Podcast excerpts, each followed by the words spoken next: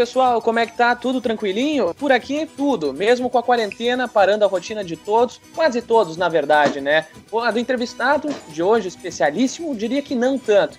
Mas Antes de apresentar ele, que você tá vendo o nome aí em cima, especial, né? Hoje a pauta tá com contação de história, vai, vai, se vai ter polêmica, tu vai conferir ao longo dessa gravação. Mas tem resenha para mais de metro, tem história que a gente vai rir e muito. Seguindo com os meus participantes de hoje aqui, com a minha equipe de reportagem do Redação Entrevista, esse é o episódio de número 17. Acredite se quiser, mas a gente já chegou lá. Eu não sei como, mas chegamos. Aqui na telinha estão aparecendo seis pessoas para mim. Mas para vocês aí que vão conferir, não vão ver os rostos, não vão ver os rostos, mas as vozes, algumas já bem conhecidas, a do convidado, eu diria que muito, né? Mas eu começo aqui apresentando o produtor do podcast de hoje, episódio 17, Lucas Freitas. Qual é a tua expectativa para hoje? Eu já te pergunto, como é que tá a tua rotina nessa quarentena? Tá tudo tranquilo? Tá dando para tocar os treinamentos ou tá tudo parado? Fala, Jeanzinho. Mais uma vez uma entrevista com um grande, talvez um dos caras mais icônicos do futebol no momento. Não talvez para a história dele, e sim, Jean, pelo grande motivo, pelas histórias, pelo folclore que esse homem se tornou no futebol brasileiro. Uma entrevista com esse fenômeno, com esse grande treinador. Eu não vou falar o nome, né? Nem aquele outro podcast que a gente gravou essa semana. Não dei o nome.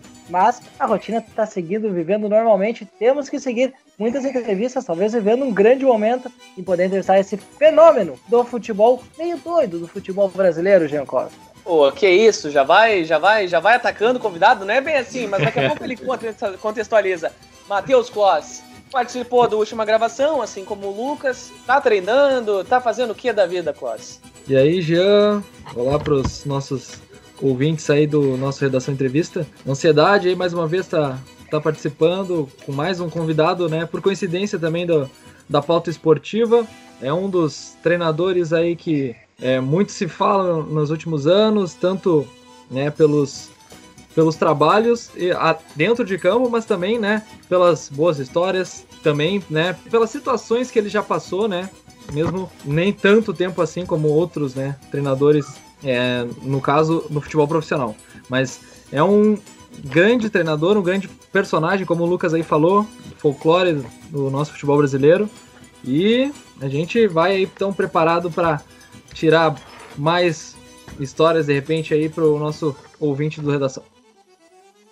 Lucas Freitas participaram da última gravação do podcast do Redação Entrevista, mas ela também. Atenção, Lilian Mendes, bom dia, boa tarde, boa noite para ti, seja bem-vinda de volta. Eu quero saber, tá ansiosa, tá com tá, tá tá querendo saber de algumas histórias que tu sempre teve aquela pulga atrás da orelha, de bastidores, de até de cheque, né? Tem uma de um cheque aí que eu acho espetacular e ele conta daqui a um pouquinho. Oi, Jean. Oi pro pessoal que tá aqui de novo. É um prazer estar com vocês. Olha, eu, eu só posso definir o entrevistado como louco. Talvez a entrevista seja louca essa noite, né, Jean? Mas vai ser bacana, vai ser bacana. Tem histórias bem legais, assim. Vai ser sensacional. Eu acredito que os ouvintes do, do, do Redação vai, vai ficar feliz. Olha só, se a Lilian acha, eu tenho certeza que ele também. Juan Link, meu editor, fala de tudo um pouco, ultimamente mais na política, mas ele é um cara que também é chegado no esporte e admira e muito a história desse cidadão que é especial pra gente aqui, que vai participar por conta da, do seu folclore, como bem destacaram os outros colegas. E aí, Link, como é que tá? Tá tudo certo? Fala, Gia, tudo certo por aqui? Tudo tranquilo? Bom dia, boa tarde, boa noite, independente do horário. E expectativa grande aí para conversar um pouco com esse ícone, né, com esse personagem do futebol brasileiro que dá show dentro e fora de campo, o homem de extremos, né? Fazendo história aqui no Sul e também no Nordeste, o homem do acarajé, o homem do chimarrão, o homem da comida temperada, da bebida quente. Vai ser com certeza muito bom falar aí com o nosso entrevistado de hoje, já. Bom, os guris já deram um spoiler, assim como a Lilian, de algumas das informações, mas agora, você que está conferindo aí o podcast, está vendo o nome dele ali em cima, oficialmente eu apresento Luiz Carlos Cine, Lima de Lorenzi, mais conhecido como Lisca, popularmente Lisca. Lisca de Lorenzi. Não vou falar no apelido, porque o Lisca já deu em outras entrevistas, enfim, que quer mudar um pouco disso e a gente vai seguir, vai respeitar, eu acho muito legal, mas daqui a pouco a gente contextualiza sobre essa história. Então tá, vamos a ele, que é atual técnico do América Mineiro, líder do campeonato de Minas e é o único classificado até o momento para semifinais do campeonato, né? E isso se der em continuidade. Lisca, primeiramente seja bem-vindo aqui ao Redação, é um prazer estar falando com um personagem tão folclórico do esporte. E, bom, dizer que é uma honra, né? Reforçando, e seja bem-vindo. Eu já te pergunto de imediato: treinamentos estão seguindo. E a gente sabe que para os clubes é muito importante isso e tudo mais, mas tu ainda acha que vai ter a continuidade dos campeonatos estaduais nesse ano? Muito por conta do, do calendário já se aproximar das, das divisões nacionais, como a Série B, que o América está fazendo parte, também a Série A, como outras equipes estão. Prazer falar com vocês, né, o Redação, podcast 17, né? Já que dei sorte, porque 7 é meu número da sorte, cara. Então já, já, já comecei a noite bem, né? E obrigado pelo convite, sempre é, é, é, bom a gente conversar sobre futebol, sobre história, contar um pouquinho da nossa nossos 30 anos de carreira, né? 15 anos de base, 15 anos de profissional já. E como vocês falaram, com uma experiência pelo Brasil todo, né? Graças a Deus o futebol me deu essa, essa condição de conhecer quase todo o nosso país, trabalhar em várias regiões. E isso acrescentou muito na minha vida profissional e pessoal também. E agora aqui em Minas, aguardando, né? A gente já está treinando há seis semanas, já com os treinos de contato liberados, diferente aí do Rio Grande do Sul, né? Já fazem duas, agora estamos fechando essa terceira semana com os treinos, né? Sem, sem nenhuma restrição. Claro, com todos os protocolos, mas sem nenhuma restrição, né? E nas na questão do Campeonato Mineiro, realmente, cada dia que passa e cada posicionamento aqui da federação, e principalmente do prefeito Calil aqui, né, que não está com não tá cedendo muito na questão já na cidade, né? Tá, tá toda fechada, BH, bares, shopping, restaurantes, desde o início da pandemia, só as essenciais, algumas coisas assim que abriram, mas fecharam também, mas a cidade está bem controlada. E a previsão seria para o dia 26 de julho, né? Uma data assim que também foi uma data que não tem assim um, um estudo, uma parte de ciência para se analisar essa data. Foi o que o Calil falou, o prefeito ontem ele deu uma entrevista aqui e já falou que em Belo Horizonte não vai jogar em julho, talvez em agosto. E aí o problema é esse, né? A CBF também marcou o início da Série A e B dia 8 e 9 de agosto. E ainda faltam seis datas aqui para o término do Campeonato Mineiro. Então fica realmente. A gente está na dúvida, né? Como é que vai se proceder isso? Como é que vai equacionar, porque a tendência já é ter muitos jogos, um em cima do outro, tem Copa do Brasil também, né, que a gente está classificado, então a gente está nessa expectativa, cara. A gente estava achando que ia terminar os estaduais antes, né, do início da Série A e da Série B, mas a gente tem visto outros estados também aí bem, bem atrasados, né, alguns times recém se apresentando. O Inter e o Grêmio aí estão especulando de sair, o Grêmio já anunciou que vai sair do estado. Então é, é uma expectativa para todos, nada, nada é definido, né? as datas não são definidas, só projeções.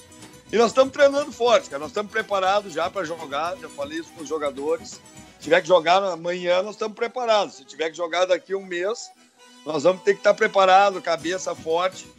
Mas está bem legal os treinos também, a gente está crescendo bastante, está tá acrescentando bastante coisa. E agora é aguardar né, os órgãos de saúde liberar, prefeitura, governo, estado, para a gente poder jogar. Né? Voltando lá atrás, lá no início da carreira, tem passagem nas bases do Inter e do Grêmio, mas mais precisamente no Porto Alegre, aquele time do Assis, Ronaldinho, da família Assis Moreira.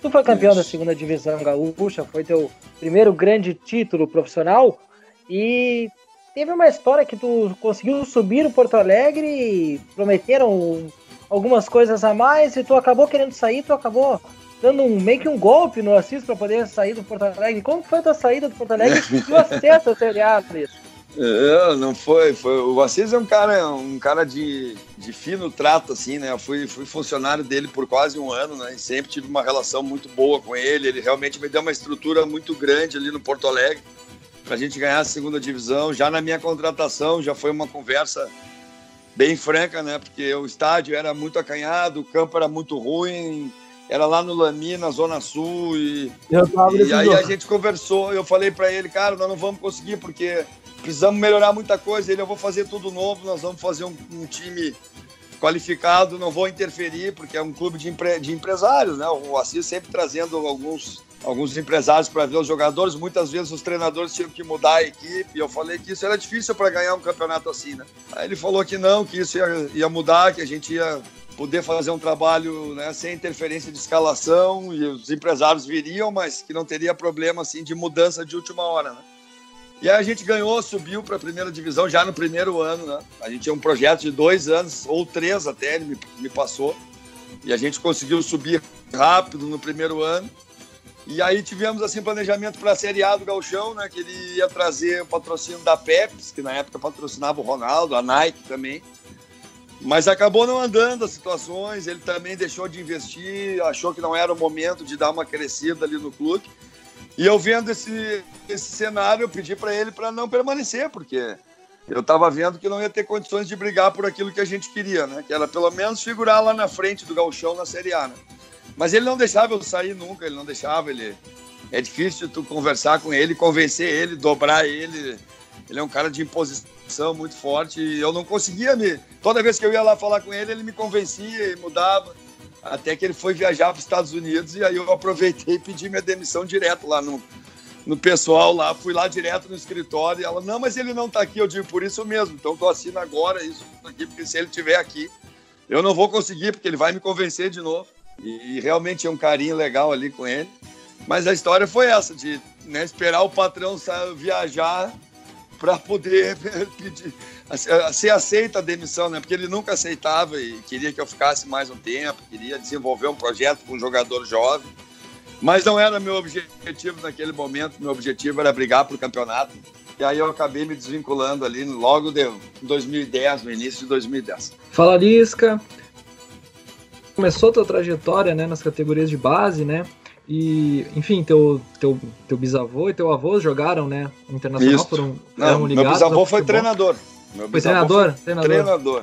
Treinador. Então já tava no sangue já. Ah, já tá. É... então, é, e apesar disso, tu não chegou a, a jogar, né? Tu já, já, já começou já, já treinando nas categorias de base. É, né, não, não necessariamente o, algo que, que a gente vê, né? Tanto é, por muito tempo no futebol brasileiro a gente via as grandes oportunidades ficando com ex-atletas, né? Eu queria ver justamente essa questão contigo, Liscas. Tu acha que, que os jogadores às vezes podem ser meio mala, assim, com esse treinador que de repente não teve essa cancha dentro de campo, né? Se os jogadores acabam querendo se passar por achar que o treinador não, não passou por, por algumas situações, né? Que eles possam passar. Queria que tu contasse um pouco dessa relação, assim. É, na verdade, assim, mais no início, né? Mas também como a gente começa nas escolinhas ali, nos times menores, a gurizada não, não tem muito isso. Né? Na verdade, sempre joguei paralelo, né? Nunca joguei profissional, mas joguei nos juniores do Inter, né? Joguei dois jogos nos juniores do Inter. Vim de uma família muito rica, cara. E não, tu não direcionava assim futebol. Futebol ainda muito discriminado. Tu jogar pô, nos anos 80, né? A estrutura, as condições era, era bem complicado, né? Então isso não direcionou, como tu falou, meu bisavô foi treinador, meu avô foi goleiro, mas meu pai casou com mulher rica. Eu brinco com ele, isso ele fica maluco comigo, mas é uma, é uma realidade, né? E cara, e eu sempre joguei paralelo, sempre fiz, fui, fui seleção gaúcha de vôlei também, fui surfei, joguei basquete, mas sempre futebol foi a paixão, né? E, cara, quando eu comecei ali, uh, os jogadores já viram, porque eu levava meu time da faculdade para jogar lá no Inter contra os juniores, contra o juvenil. Então, os jogadores já sabiam, né? Eu jogando e, e sempre respeitaram. E aí, com o tempo, né, cara, tu vai desenvolvendo tua carreira e aí eles já vão te respeitando como treinador, né? Muito mais como treinador do que como qualquer outra coisa. E isso nunca me atrapalhou, porque eu sempre tive, quando tive que participar ou fazer algum gesto ou bater na bola, sempre tive essa facilidade também. Mas, cara, foi uma mudança de paradigma, né? Te confesso, quando eu comecei lá nos anos 90, categorias de base ali de Inter, Grêmio, dos times, eram geralmente assim, ex-jogadores que não tinham muito o que fazer, não tinham muito estudo, e era um bico, né? Botava os caras ali com salário bem baixo, assim, sabe? Bem desvalorizado mesmo. E ali, quando eu cheguei no Inter, eu disse, poxa, né, cara, esperava uma outra situação, né, uma situação diferente. E aí a gente começou a ganhar espaço, valorizar a profissão, né, estudar, trazer métodos de trabalho. Começamos a revelar um monte de jogador, começamos a ser valorizado também financeiramente, né, isso ficou muito legal também. Parte hoje boa, né? De... Ah, não, hoje o treinador de categoria de base de clube grande é bem remunerado, sabe? E anteriormente, lá quando eu comecei, o seu Abílio, que era uma lenda aí, todo mundo sabe, pô, o seu Abílio ganhava 500 reais, cara, no Inter, sabe? Não tinha uma, não tinha uma sala, não tinha um espaço, era, era assim, eu, eu ficava assim, pô, por todo, todo o histórico que esse cara tem, tudo que ele, né, é, até chega a ser, assim, injusto, né? Então a gente foi mudando isso, cara. E hoje não, cara. Hoje a minha carreira eu fiz. Quando o pessoal estava jogando, eu estava treinando, né? Com 17 anos. Então sou treinador há 30 anos. E hoje já com uma dimensão bem grande também, nacional. Então, geralmente, quando eu chego nos clubes, os jogadores já me conhecem. Ou eu já trabalhei com vários, né? Que estou ficando velho. Então, tudo que é lugar que eu chego, já trabalhei com cinco, seis, sete. No, no contra o adversário, já trabalhei contra seis, sete. Uhum. Tava fazendo um levantamento aí da Série B, eu já trabalhei em oito clubes, já recebi convite de mais dez, então só dois que eu não tive contato, né? Então tu vai ganhando, tu vai ganhando espaço, tu vai. Os jogadores passam a te respeitar, assim, por, por, por pela tua história, pelo teu trabalho, pelo método de trabalho. O jogador assim, ele é muito analítico, né? O treinador chega, ele já dois, três treinos, ele já tem o feedback deles lá, pô, o cara tem conteúdo, o cara não tem, sabe? pô, esse cara vai funcionar, vai me ajudar, vai melhorar minha performance. Então a gente foi crescendo nesse sentido, assim, quebrando essas barreiras. vamos. É, exato, exato, né? Ivan, a gente foi quebrando essas barreiras aí, cara, sabe? Hoje em dia já tem bem mais espaço, né? E a maioria dos treinadores de sucesso também hoje, antes era obrigatória a faculdade de educação física, né? Até 2000 e, se eu não me engano, 2008, 2009, agora já não é mais obrigatório, né? Que é uma situação que é discutível porque o treinador está sempre ministrando conteúdo, né, e sempre mexendo com parte uh, muscular, com parte orgânica, né, com parte respiratória do, do, do, jogador também. E é importante tu saber o que, que tu está fazendo, né? Qual é o grupo muscular que tu está atuando, qual é qual é a se tu está trabalhando mais a parte aeróbia, a parte anaeróbia, né? Então isso aí eu, eu, sempre, eu sempre achei importante, né? E tu concilia a parte prática com a parte teórica, eu acho que esse que é o ideal, né? E agora também temos cursos aí, né? O Brasil está começando a querer se organizar, né? Hoje o ex-jogador já não sai mais cru para ir dar treino, né? Não vai lá só reproduzir aquilo que ele fazia, né? Eu costumo brincar, né? Tu já viu, tu já viu o cavalo virar joque? É, como é que é a história aí? Tu já viu? Não, porque, não porque tem, que, é, se, se, se, se, o cara não precisaria do jockey. Quem corre é o cavalo, pô. Quem faz força é o cavalo, tudo jockey é o que comanda, que controla, que solta, que faz a estratégia de corrida, né? Então, os jogadores hoje, eles dão. Eles já evoluíram muito, né, cara? Eles estão chegando hoje muito preparados, né? Tem uma nova geração aí. Te dou um exemplo aí nosso, que é o Roger, né? O Roger Machado é um cara diferenciado, né? Um ex-jogador que já estudava, já, né? Já buscava na literatura também conhecimento fora do futebol e aí foi fazer a faculdade lá na Sojipa, Educação Física, né? E é um cara, tu olha, tu escuta uma entrevista dele, tu vê conteúdo, né? Tu vê, tu vê uma, uma didática bem legal também, uma facilidade de expressão, que antigamente os ex-jogadores tinham muita dificuldade, né? Muitos até não tinham nem segundo grau, né? Não tinham essa formação. Hoje em dia na base tem essa exigência, né? Todos os jogadores da base dos clubes grandes precisam estudar, terminar o segundo grau. Então isso aí tudo foi evoluindo, cara, e a gente quebrou muito paradigma lá no Nordeste também. Eu fui um dos primeiros treinadores que chegou lá no Nordeste em clubes assim maiores, né? Como o Náutico, assim, um clube que tem expressão no Nordeste, que, pô, um cara que não foi jogador, que não é assim muito conhecido, né? E é mais difícil pra gente, cara. O caminho é mais árduo mesmo, é mais longo, né? Não tem os atalhos, né? Que o ex-jogador tem, já por ter uma história, por ter espaço no clube, ou até mesmo na própria mídia, né? Isso aí ajuda muito eles. Mas a gente está tá trabalhando né, para ter espaço para todo mundo, né, cara? Eu acredito assim, né, em todas as características, todos os perfis, assim. E hoje em dia não tem mais esse problema, não. No início eu te confesso que assim as pessoas, ah, é muito novo, entende? Não jogou. Ah, essa metodologia aí que ele usa, tá inventando. Me apelidaram até de Vangalzinho lá no Inter. O treinador do Ajax, da Holanda, porque os caras não conheciam muito a metodologia de treino. Mas graças a Deus hoje o futebol brasileiro tá, tá com espaço para todo mundo. Lisca, eh, ainda no trato dessa questão do treinador de futebol, eu queria ver contigo uma questão da cultura, né? Que o brasileiro, o torcedor principalmente, ele não tem muito essa questão da paciência com o treinador, né? É, não que uma metodologia toda tem que ser implementada, isso leva tempo, isso pode resultar em derrotas, e por muitas vezes pode acabar se perdendo um projeto em questão de duas, três derrotas, né, como aconteceu com o Falcão em 2016 aqui no Internacional. Há diversos exemplos de treinadores que não tiveram tempo suficiente de trabalho. Eu queria contigo é o seguinte: de onde tu acha que vem essa cultura? Por que, que isso acontece no futebol brasileiro? Pois temos na Europa diversos treinadores longevos, diferentemente do Brasil. Sabe me dizer por que, que isso acontece aqui no Brasil? Cara, eu acho que é muito cultural do país, né? Não só no futebol, mas quase que em todas as áreas, né? Que é difícil você fazer um trabalho a médio e longo prazo, né? Você ter um objetivo, você passar por algumas situações, você ter uma construção de trabalho, né? O sucesso vem antes da, né? A vitória vem antes do, vem, vem antes do trabalho ali. Talvez só no dicionário ali, né? Que, que o sucesso esteja antes do trabalho, né, cara? Talvez seja, seja assim, né? E no Brasil, cara, nós somos um país exportador também, né? Eu sempre costumo falar, né? Nossos jogadores a gente revela e já vende, e tu não consegue ter uma sequência também, né? De, de time, vamos dizer assim, né? É, é natural. Hoje, se tu, pô, tu vai lá, revelou o jogador, o time foi bem. Para outra temporada, geralmente tu perdeu pelo menos uns 3, 4, 5 jogadores. Ou uns porque foram muito bem, outros porque não foram bem, mas dificilmente tu consegue dar uma sequência, né? Eu costumo falar assim, lá no Inter a gente revelou uma série de jogadores, né? mas, uma, uma, gama grande. Me deixa cinco anos com esses jogadores do Inter. Cinco anos. Entende como isso acontece no Barcelona, no Liverpool, no Manchester, né? no Bayern, né? Só que nós não temos mais isso, né? Nossos jogadores saem com 16, 17 anos. E isso dificulta muito para um trabalho a médio e longo prazo, né? E quem tu, e tu vai tendo sucesso, muitas vezes, ao invés de te ajudar, ele te atrapalha, porque tu, tu acaba perdendo praticamente todos os teus jogadores em uma sequência de trabalho, né? Então a gente, a gente não, aqui não tem paciência para resultado.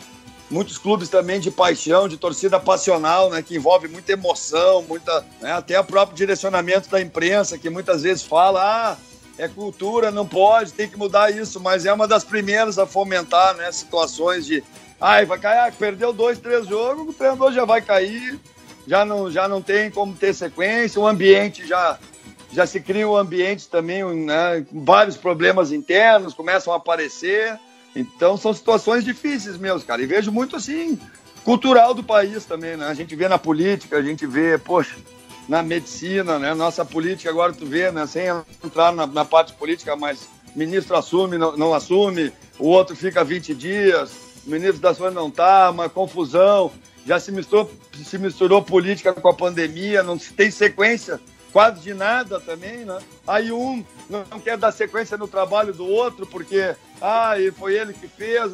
No futebol também existe isso, né? Dire diretoria para diretoria treinador para treinador. Né? Muitas vezes, ah, eu não vou dar sequência aqui porque vão dizer que foi o trabalho do outro, não vão me valorizar.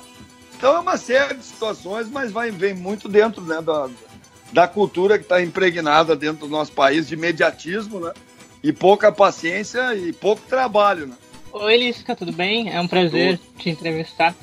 Estava falando sobre a cultura, né? Eu queria saber uh, a diferença que tem do futebol de Minas pro futebol aqui do Sul. Qual é a diferença que tu, tu viu? Né? O, que, que foi difícil para ti e o que, que tu tirou de bom da, da, experiência que tu teve aqui no Sul? Se tem uma diferença do futebol de Minas pro futebol aqui do Rio Grande do Sul? Olha, hoje em dia tá muito, tá muito mais polarizado, vou te dizer assim, né? Não, tu, não, tu não sente mais tanta diferença assim, por exemplo, de Minas para São Paulo, para Rio Grande do Sul, porque os jogadores hoje eles estão espalhados no mercado brasileiro, né? Tu não tem assim, mas pode ver o time do Inter tem poucos gaúchos, né? O time do, do, do aqui o meu do América até tem uma, uma gama grande de mineiros porque tem muitos meninos da base, mas o futebol ele foi se expandindo pelo país e foi se unificando, vamos dizer assim, a maneira de jogar, né? Aqui em Minas é bem competitivo também. Tem uma situação parecida, né? Que tem o Cruzeiro e o Atlético Mineiro que polarizam, né? Eu tô no América, que seria o terceiro time, né? Que aí no Sul hoje não tem, o Juventude já ocupou esse espaço né, na época da Parmalat, mas hoje né, já emparelhou muito ali com o Brasil de Pelotas, Juventude, Caxias.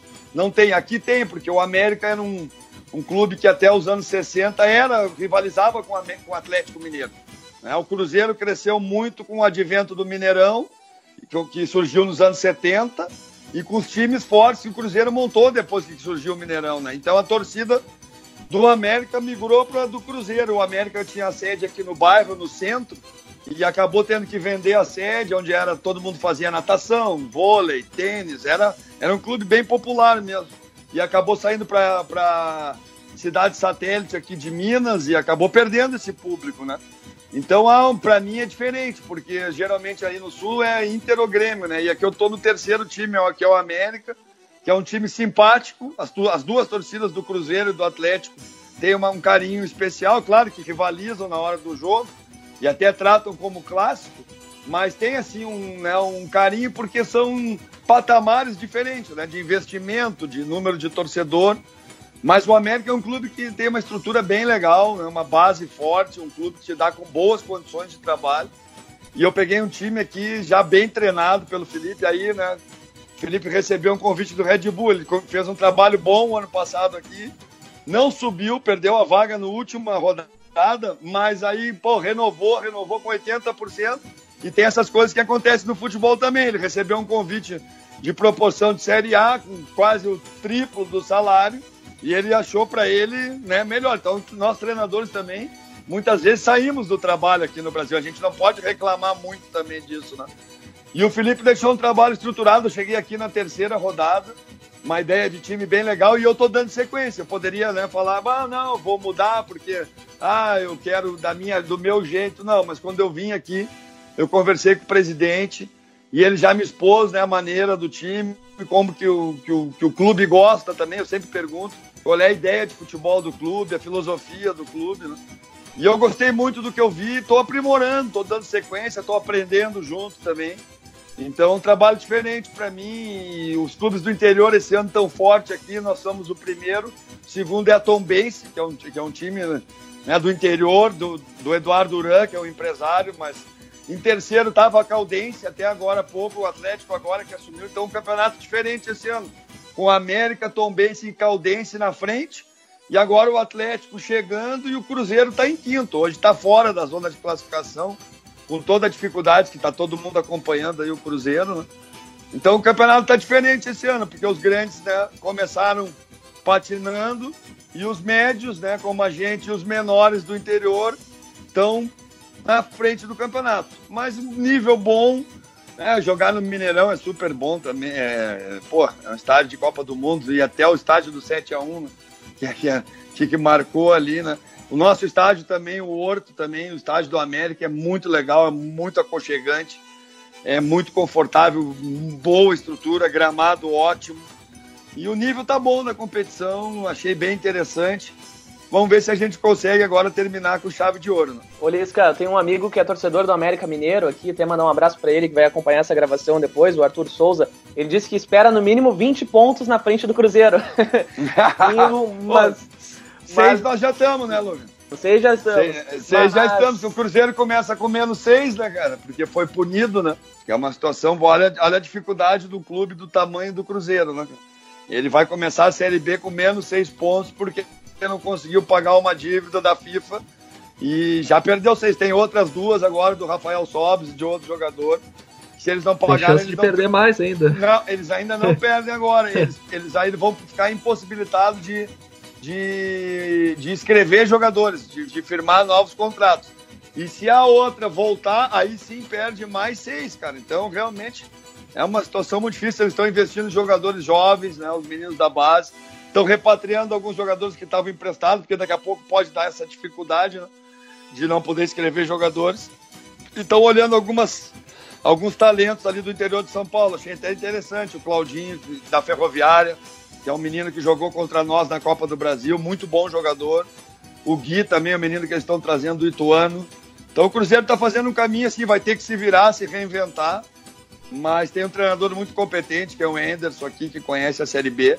E eu tô acreditando neles, cara, na Série B, junto com a gente, né? Se os dois se os dois subirem seria legal, mas se tiver que subir só um, que seja a gente, né? Que o Cruzeiro continue na Série B.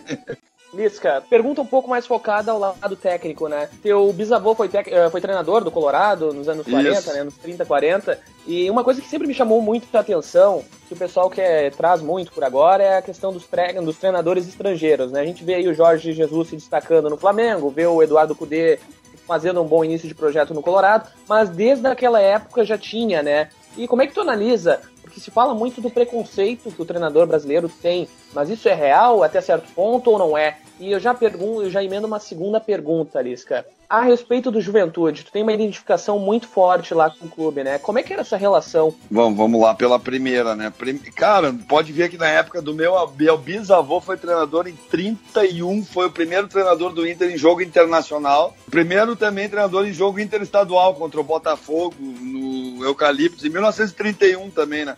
Em 1940, ele junto com um treinador argentino, Orlando Cavedini, começaram a montagem do rolo compressor, que foi talvez um dos times mais famosos aí da história do Inter, que marcaram história com hexacampeonato. E já era um treinador argentino, né? Na verdade, na época, nos anos 40, né?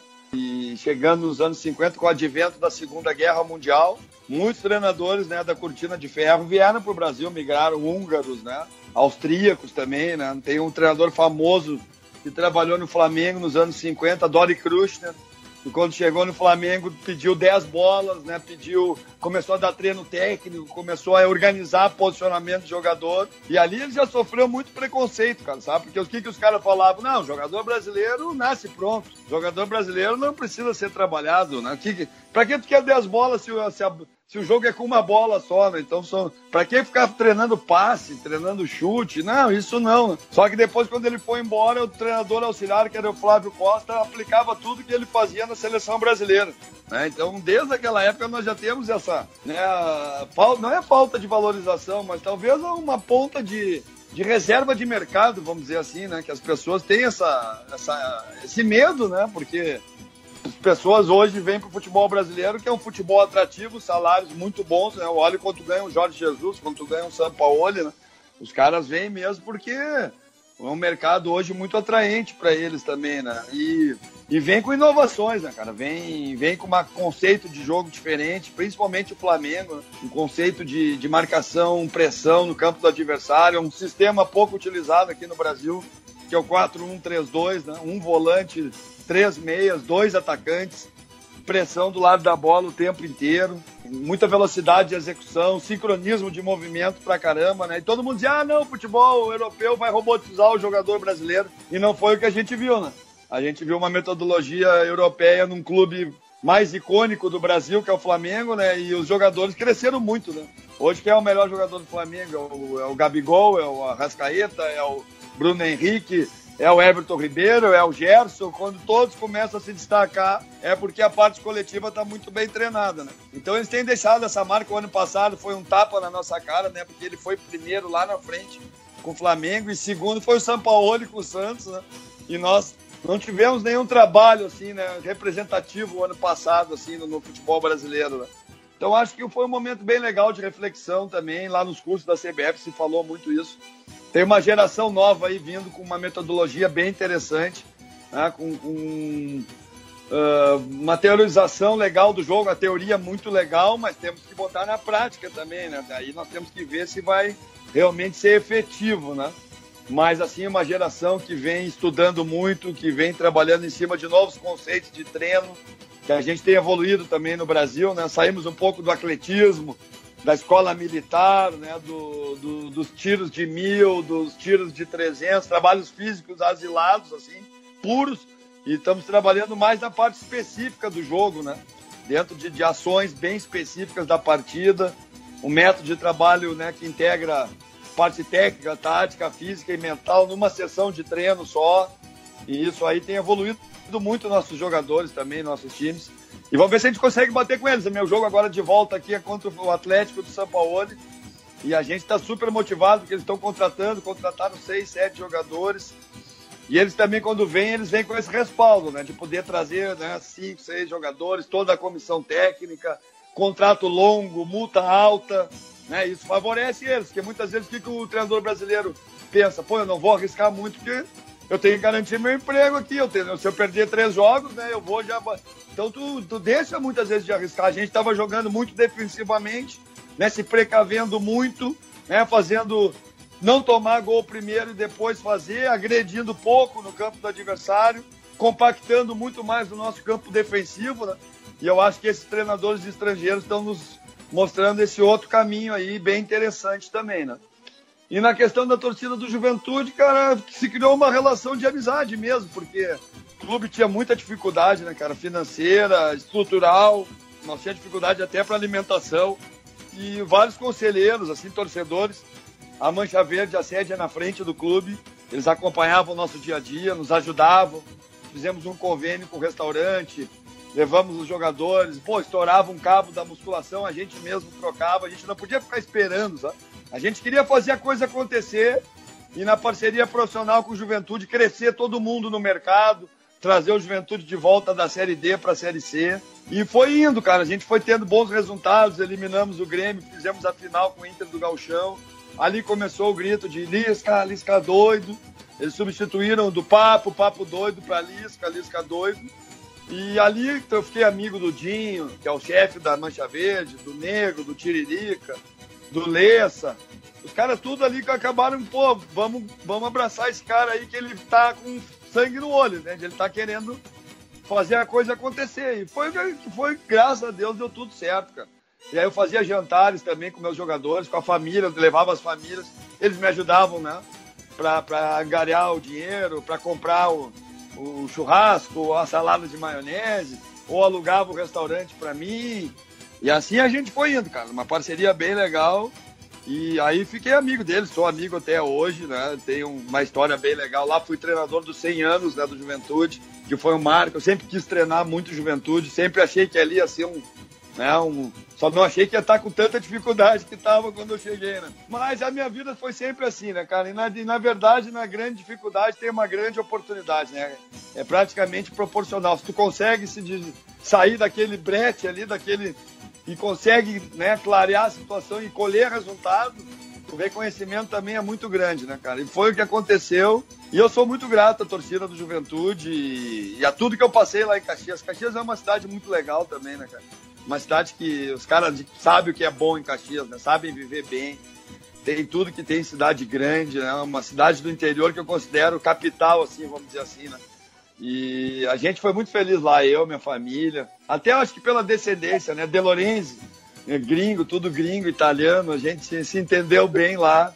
E eu tenho uma, uma, gratidão enorme pela torcida do Juventude. É, até fazendo um adendo a isso que tu falou do, do Juventude, eu trabalhei numa escolinha do Juventude quando fiz educação física. E, cara, é o pessoal. Forte, bah, é muito forte. O pessoal muito era forte. muito boa. O, tinha um consulado aqui em Porto Alegre, os caras iam nos nossos jogos da escolinha aqui em Porto Alegre com um trapo, bandeira, faziam gritaria. É que faziam churrasco, é, é, um troço muito doido, os caras porto-alegrenses. E Deus é. o livre de falar isso, torce pro Inter ou pro Grêmio. Eu sei que tu gosta do Juventude, mas tu gosta de torce é. pro Grêmio. E os caras se ofendiam. Não, aqui é papo, a gente é do papo. É papo. Fazia um bolo. Era muito Cara, bom. O que, torce, o que o Juventude tem de forte, assim, né? Tudo, ah, mas não tem, não, tem torcida e é o que, vê, que mais. Que é o patrimônio do clube, né? Ela vem de vô pra pai, pra filho, né, cara? Tu vai no Jacone e tu vê um monte de gurizada, né? Uma gurizada. O ambiente do Jacone é muito familiar, né, cara? Tem muita mulher no estádio, tem muita família no estádio, tem muita criança no estádio, né? Tem muito torcedor também antigo, obviamente, né? Mas tem uma, uma renovação muito grande, né? E tu me deu, assim, a oportunidade de falar sobre a escolinha do Juventude, que eu já rodei pelo Brasil todo aí, cara. E eu, e eu assim, na minha análise, a escolinha do Juventude é a melhor do Brasil, cara. É a melhor, a mais organizada. Quem organiza tudo lá é o Jonas, que é Ele contemporâneo, é, que é, que é contemporâneo meu.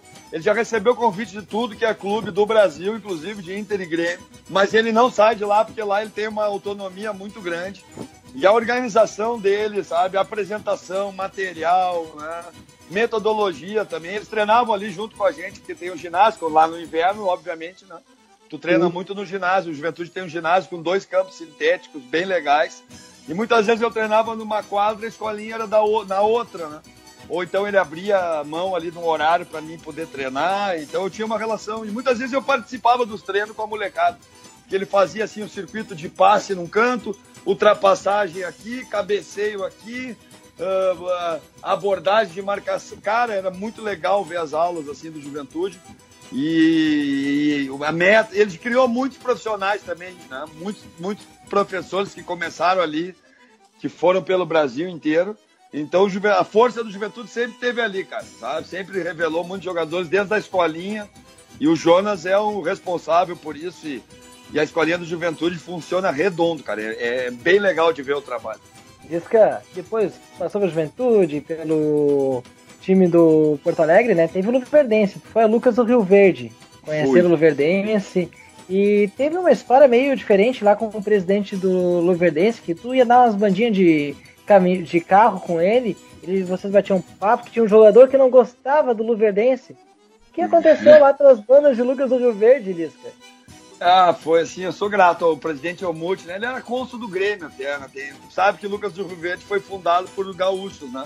E iniciada pelos colonos da Fazenda Noni, né? Que não tinham espaço, eles levaram para lá, no meio do mato, eles começaram a desbravar. Lucas é uma cidade nova, foi fundada em 89, 1989, mas planejado, organizado.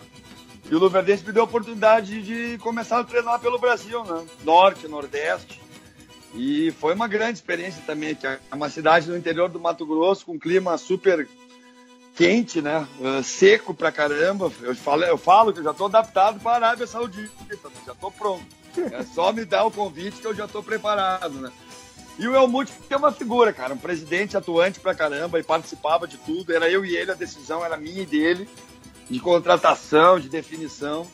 E ele tinha uma, uma caminhonete, aquelas pretas, grande, bonitaça na época.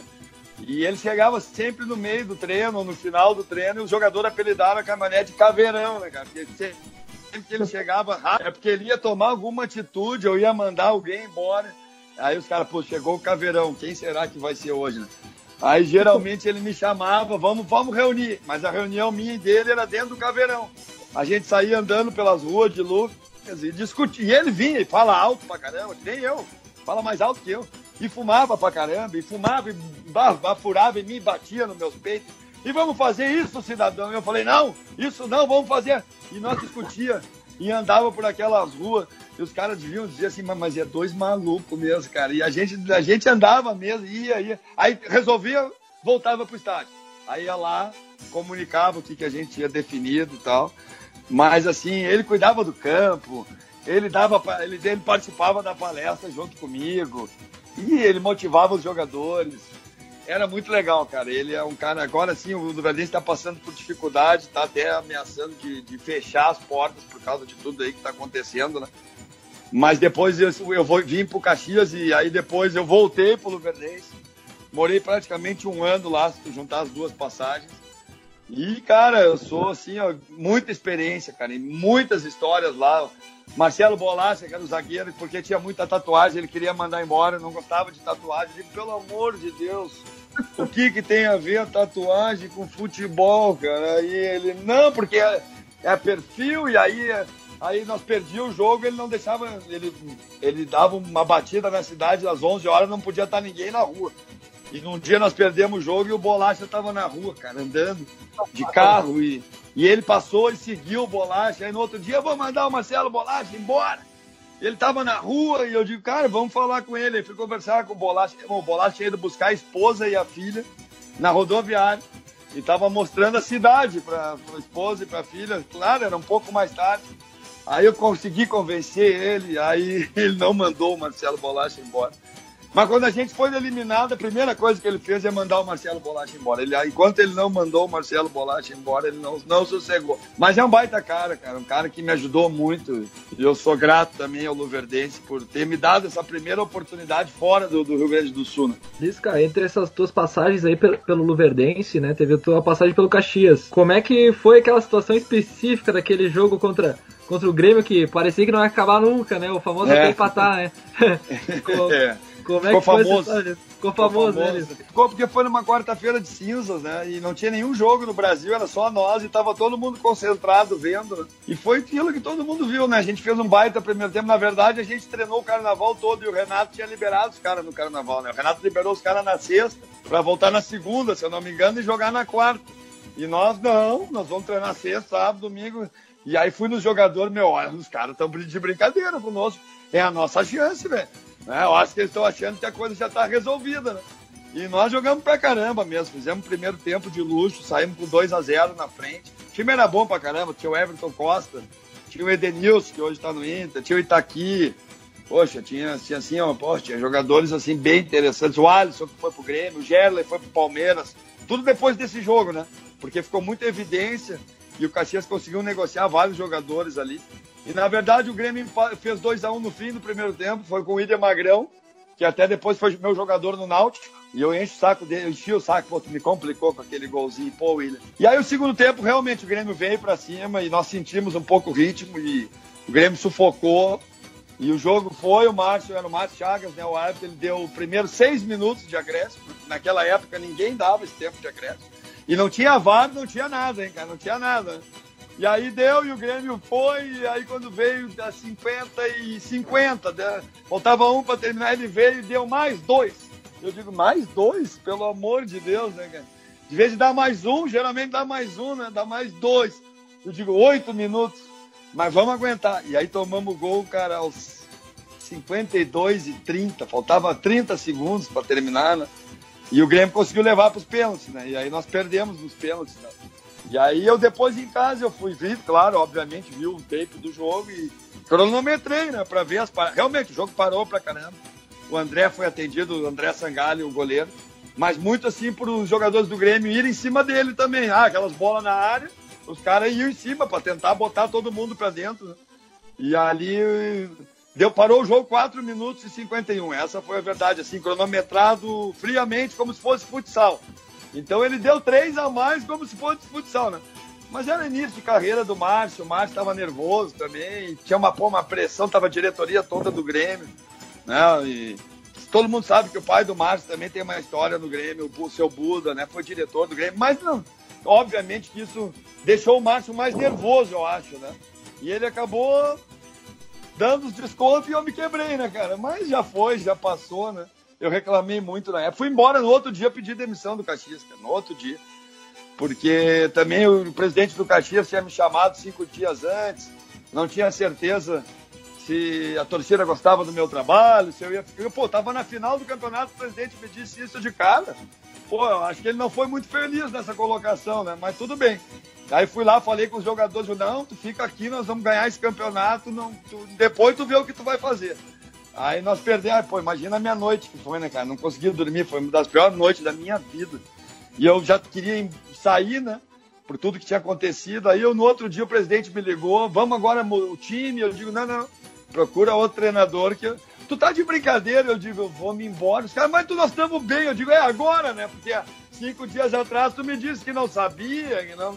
E depois que é amigo do Oswaldo, né? O Oswaldo Hoje a gente, a gente falou agora, uns dois anos atrás, nos encontramos, relembramos dessa história.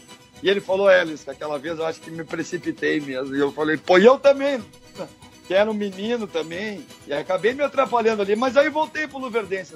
E depois, em 2013, com Juventude, a final foi contra o Inter aí, né? E era o Márcio de novo, o juiz, né?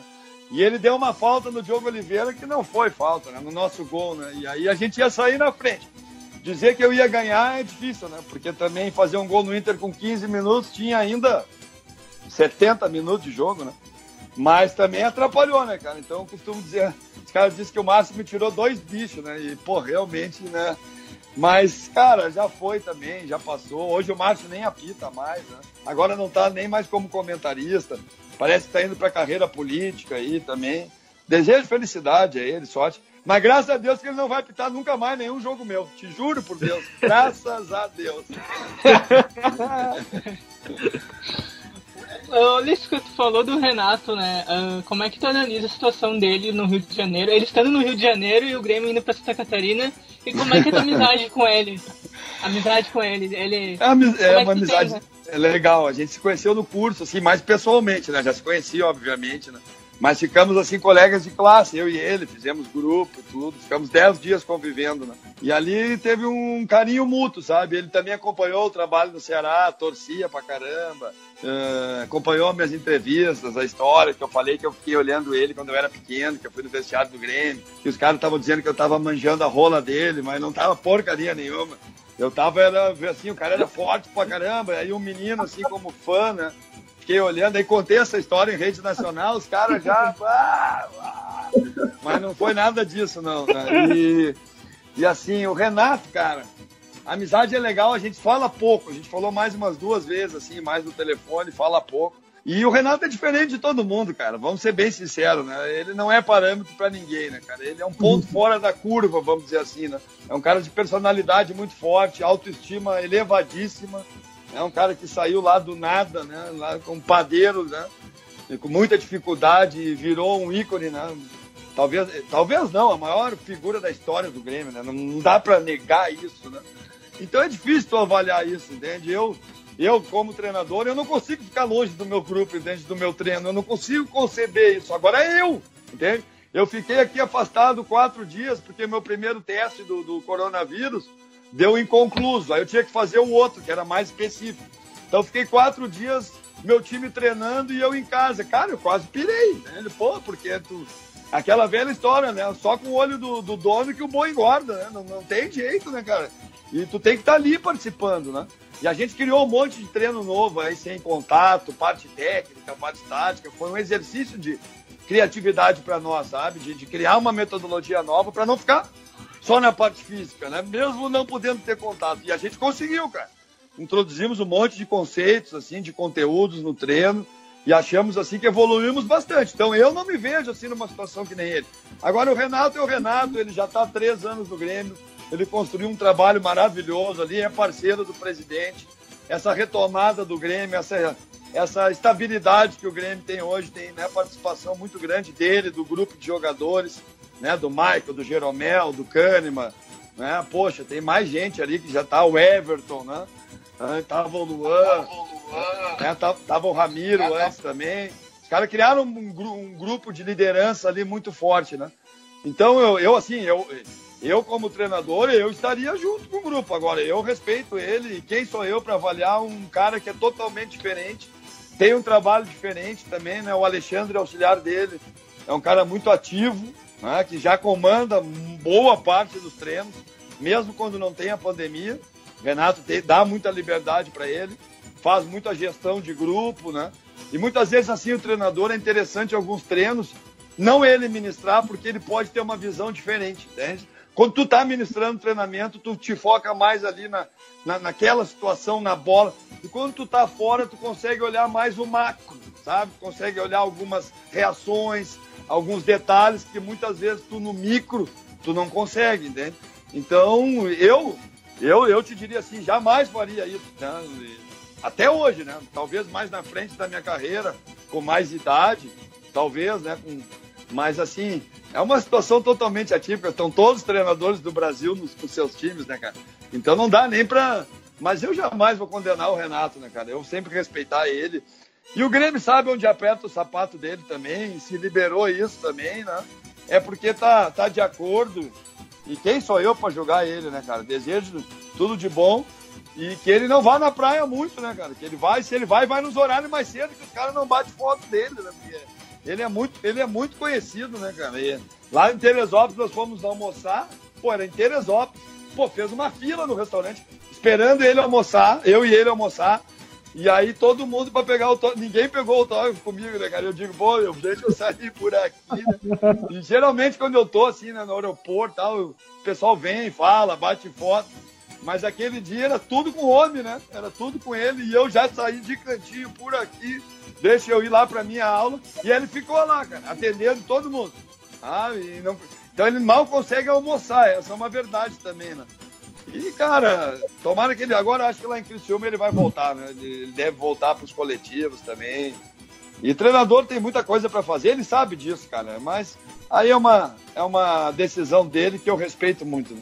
Lisca, é, tratando do aspecto da pandemia, queria ver duas perguntas, na verdade. A primeira é o que, que tu acha em relação aos estaduais e essa questão do calendário apertado? É, de repente, talvez possa, com esse, esse possível cancelamento dos estaduais, o que, que pode acabar gerando tanto para os clubes menores e, e, no, e, no, impacto para os maiores, né? Porque a gente sabe que muitas vezes o estadual serve para preparar os clubes de grande escala, os clubes nacionais, mas também muitas vezes acabam encurtando o calendário, dando pouco tempo para trabalhar. Eu queria que tu avaliasse toda essa situação com a pandemia.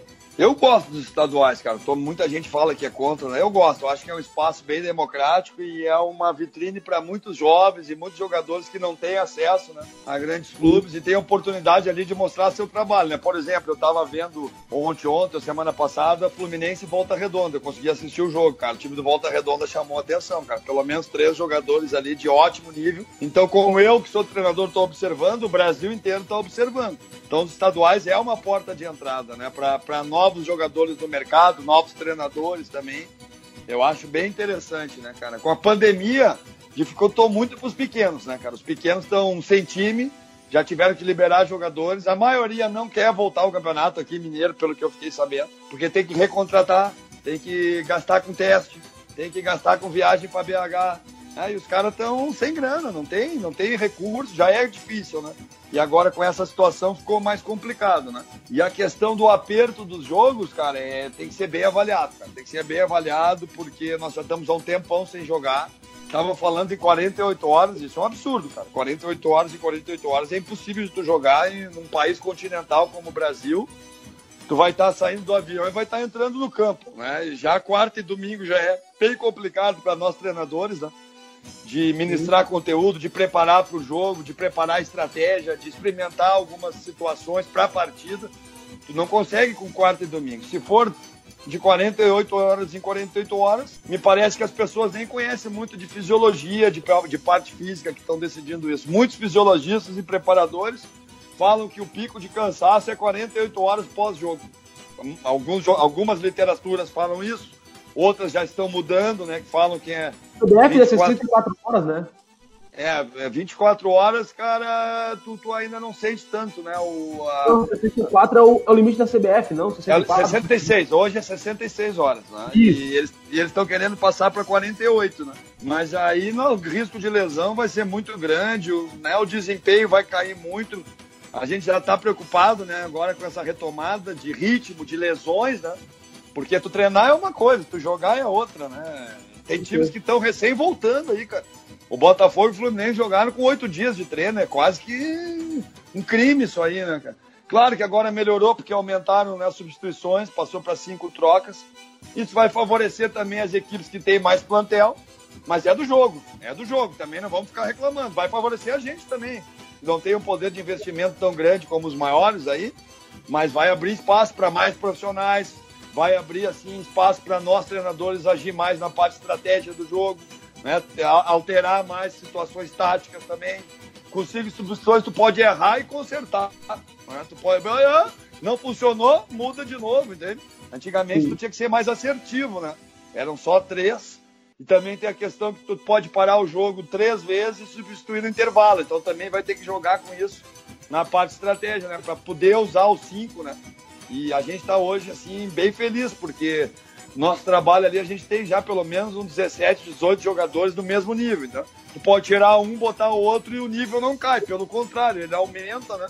Pela condição que o jogador tá. Então, os times maiores, eu acho que vão ter também essa vantagem. Mas, eu acho uma boa, uma ótima medida para todos nós, né? Nesse momento difícil. E também na questão comercial, de botar jogadores na vitrine, poder botar mais meninos também, jogadores formados na base, vai aumentar também a participação deles aí, pode ter certeza, com essas cinco trocas. Então a gente vai se virando, cara. E dentro desse aperto aí do calendário, espero que a CBF aí consiga equacionar bem as datas. Daqui a pouco esticar até o ano que vem, que eles estão prevendo, né? Fim de fevereiro. E encaixar, de repente, se, os estaduais forem no meio da semana e o brasileiro no fim de semana. Terminou o estadual, aí tu consegue encaixar os dois brasileiros no meio de semana e fim de semana. Eu acho que a solução é essa para ter os estaduais. Entende? No primeiro momento, 30 dias, brasileiro só fim de semana, estadual no meio de semana. Matou os estaduais, entra no calendário mais da Copa do Brasil e Brasileirão. Matou a Copa do Brasil, vai para o Brasileirão. Então nós vamos ter que sacrificar, né, cara? Não vai ter jeito. E é melhor né, ter um sacrifício e jogar e voltar, com, obviamente, com toda né, a segurança e se adaptar a uma nova realidade. Disca, eu vou te falar um número e daí tu vai contar uma história desse número. Cinco no Campeonato Brasileiro. Como foi fazer o Ceará rebaixado por todo o Brasil, por todos os torcedores praticamente, ó. Não vou falar só os torcedores de Fortaleza, que é o co-irmão do Ceará, é. mas talvez por uma boa parte dos torcedores do Ceará, o Ceará estava rebaixado. Tiraram o time da lama, manter na Série A e ser chamado de Lisca doido do Ceará. É verdade que o Lisca doido é só do Ceará, porque se tornou um, carinho tão grande, uma paixão tão grande entre tu e a torcida do Ceará. Tem, tem, não tem como a gente não deixar de lembrar que o Lisca doido é Ceará. É, a música, né, ficou, principalmente em 2018 na Série A, né, a Série A divulga muito, né, o futebol é, poxa, a mídia hoje em dia é muito forte, né, o futebol, Série A, tu aparece muito, né? Tem muitos programas, tem muita roda, roda de, de, de discussão, bate-bola, debate. Né? Então tu aparece muito, né? E a recuperação realmente foi muito grande, né? Nós saímos de, da última colocação para a sétima melhor campanha nas 26 rodadas que eu dirigi. E chamou muito a atenção o desempenho do time, né? Vários jogadores se destacaram. O Ceará vendeu o Everson, vendeu o Felipe Jonathan para o Santos, o Richardson para o Japão, o Leandro para o Botafogo o Arthur, aquilo que a gente falou, tu viu? O Ceará fez um grande ano, né? aí o Arthur pro, pro Palmeiras, né? o Carlos foi pro São Caetano. Quando eu comecei em 2019, eu estava sem sete jogadores do time, né? E pouca gente se dá conta disso, né? E a torcida quer o mesmo desempenho, as mesmas condições, né? E essa é uma das dificuldades grandes do sucesso, né? Um sucesso que acaba depois na frente ali te cobrando um preço, né? Mas, assim, em 2015 já tinha sido assim no Ceará, né? Na verdade, a música foi criada em 2015. Eu fui para. Ceará estava caindo na série B para C, 98% de chance de cair, e faltavam 10 rodadas. Nós tínhamos que ganhar seis, empatar uma, empatar duas e podia perder duas. E também o time estava em vigésimo, tinha que fazer uma campanha de primeiro e segundo nas últimas 10 rodadas, né? E quando eu cheguei ali em, 90, em 2015, ninguém acreditava mesmo, que era 98%, era quase que impossível. E num, no meio-dia, os caras entrevistaram um indigente na rua e perguntaram: o que, que tu acha desse treinador? Já tinha, já era o Lisca doido, que vinha do Náutico, vinha do Juventude. Esse doido aí que veio treinar o Ceará, e, e aí o cara falou, não cantou, ele falou: saiu do hospício, tem que respeitar. Lisca doido é Ceará. E eu tava vendo o programa, foi ao meio-dia isso, né? E o jogo era à noite. Beleza, fomos pro jogo tal. Nós vínhamos de uma vitória do Botafogo fora de casa. Chegamos no estádio, no PV, que é o estádio menor, né? Que o Ceará passou os jogos para lá para fazer um caldeirão. E aí, cara, tava lotado, tava lotado, lotado, a torcida apoiando, apoiando. Nós ganhamos o jogo do Boa. E quando eu tava indo embora, eu já não queria mais essa coisa tanto de doido e tal. Aí a torcida começou a chamar: vem aqui, Lisca, vem aqui, Lisca. O estádio inteiro. E eu, pô, vou ali, né? Vou pelo menos até o meio do campo agradecer e tal. E quando eu fui chegando, cara, os caras cantaram a música, saiu do... E veio o estádio inteiro, né, cara? E eu, pô, foi uma surpresa para mim aquilo, sabe? E eu, pá, me arrepiei todo e disse, meu Deus do céu, não posso deixar esses caras cair, pelo amor de Deus. Os caras foram inteligentes, na verdade, né? O que, que eles passaram ali? Pô, me tiraram do hospício, pediram para respeitar e disseram, pô, Lisca doido é Ceará. Pô, o que, que foi o recado? Tamo junto com esse cara. Né? E o recado pro time foi esse também, né? Porque quando tá em último, ninguém presta, ninguém serve, né? Os guris não conseguiam chegar no aeroporto, tinham que sair pelo lado, torcida jogando coisa. Como tu falou, a própria torcida tinha dificuldade de acreditar, né? Mas o presidente, o Robson, acreditava muito, né? E era o mesmo de 2015, o mesmo de 2018, né?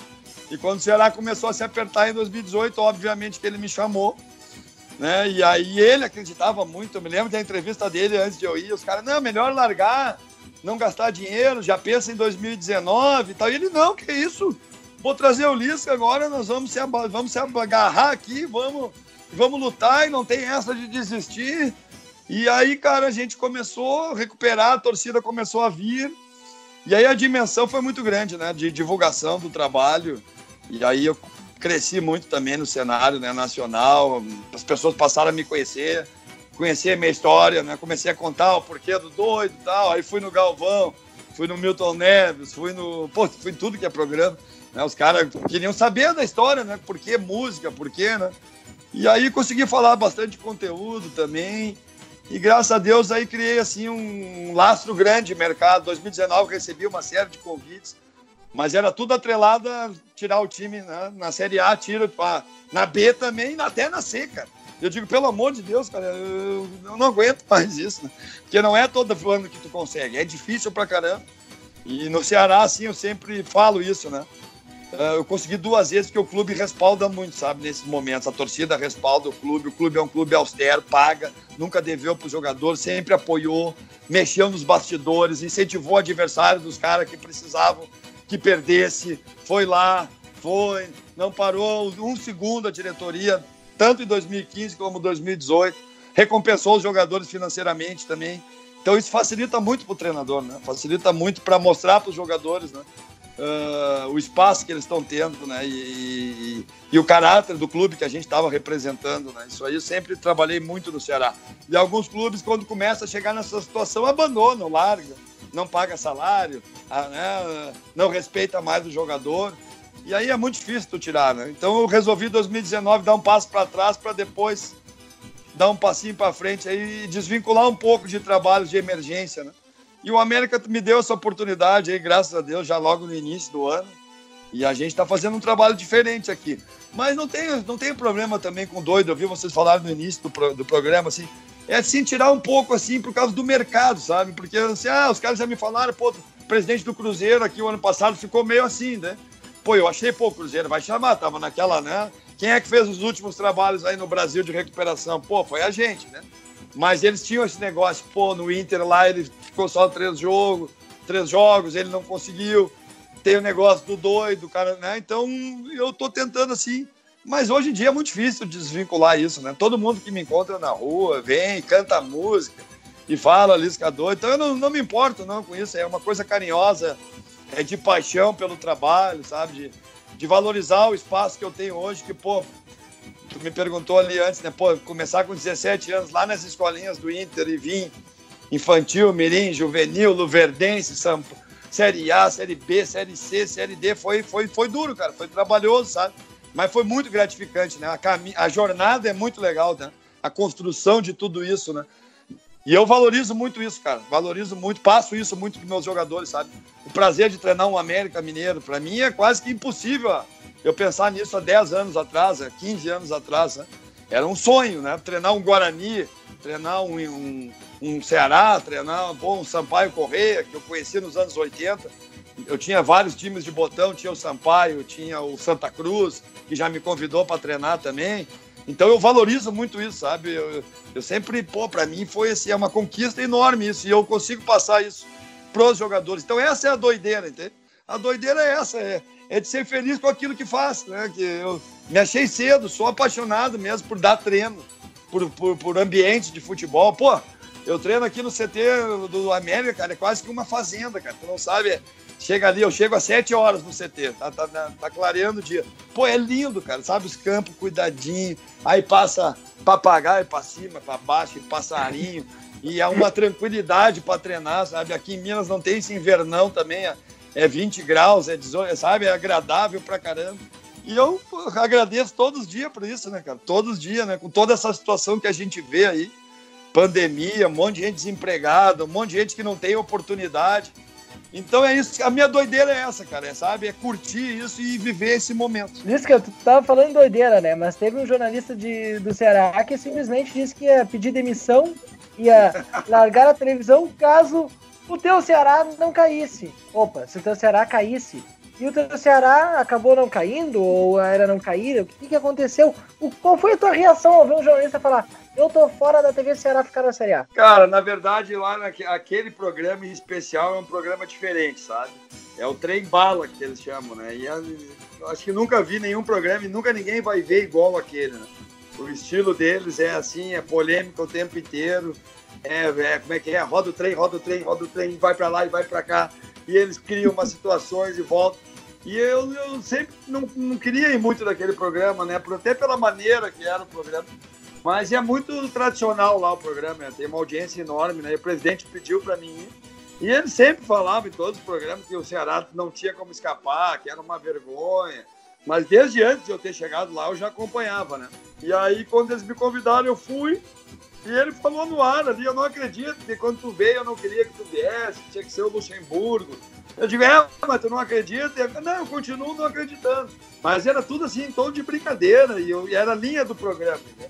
E aí eu falei, então tá, se o Ceará escapar, tu vai, tu vai pedir demissão, tu tá, é o homem mal, só pra tu ver o nome do cara, o personagem é o homem mal, porque ele fala mal de todo mundo. Então aí eu entrei na brincadeira, só que aí foi pro Brasil em todo, todo como se fosse um programa, assim, como se eu tivesse brabo mesmo, como se eu estivesse falando sério. Mas não era, era uma brincadeira com eles, pelo clima do programa. E depois a gente escapou, ele não pediu demissão, mas ele se ajoelhou no programa, fardado do Ceará. E todo fardado, e pediu mil desculpas, e tem, tem na internet também. é bem legal também, mas foi tudo uma brincadeira e eles já me deram um prêmio, aquele programa também, mas não foi sério, não, não, as pessoas acharam que era uma briga séria, ou que eu estava pegando no pé do cara, mas era dentro do, do padrão do programa, né? Essa que você acompanhou agora foi a primeira parte do episódio 17 com Lisca doido, isso mesmo.